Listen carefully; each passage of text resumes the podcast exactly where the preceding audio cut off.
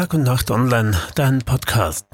Seit dem Morgen befindet sich die Ukraine im Krieg. Russland hat einen Großangriff über mehrere Flanken gestartet. Weltweit wird die Invasion verurteilt.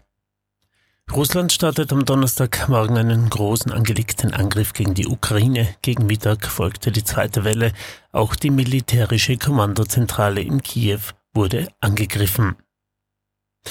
Der Präsident rief seinen Landsleute zur Verteidigung gegen die russischen Streitkräfte auf. Alle Bürger, die dazu bereit seien, sollen sich melden. Wer dazu bereit sei, unseren Staat mit Waffen in den Händen zu verteidigen, solle auch welche erhalten, so der Präsident. Bereits mehr als 40 ukrainische Soldaten, aber auch Zivilisten wurden bei der Invasion bisher getötet. Bei einem Angriff im Osten kam laut Rettungsdiensten ein Bub ums Leben. In der Region Karwiken wurde ein Wohnhaus beschossen. Österreich verurteilt den Angriff natürlich scharf. Unsere schlimmsten Erwartungen sind wahr geworden, twitterte Außenminister Alexander Schallenberg. Die EU wird rasch geeint und in aller Deutlichkeit reagieren, betont Bundeskanzler Karin Nehammer.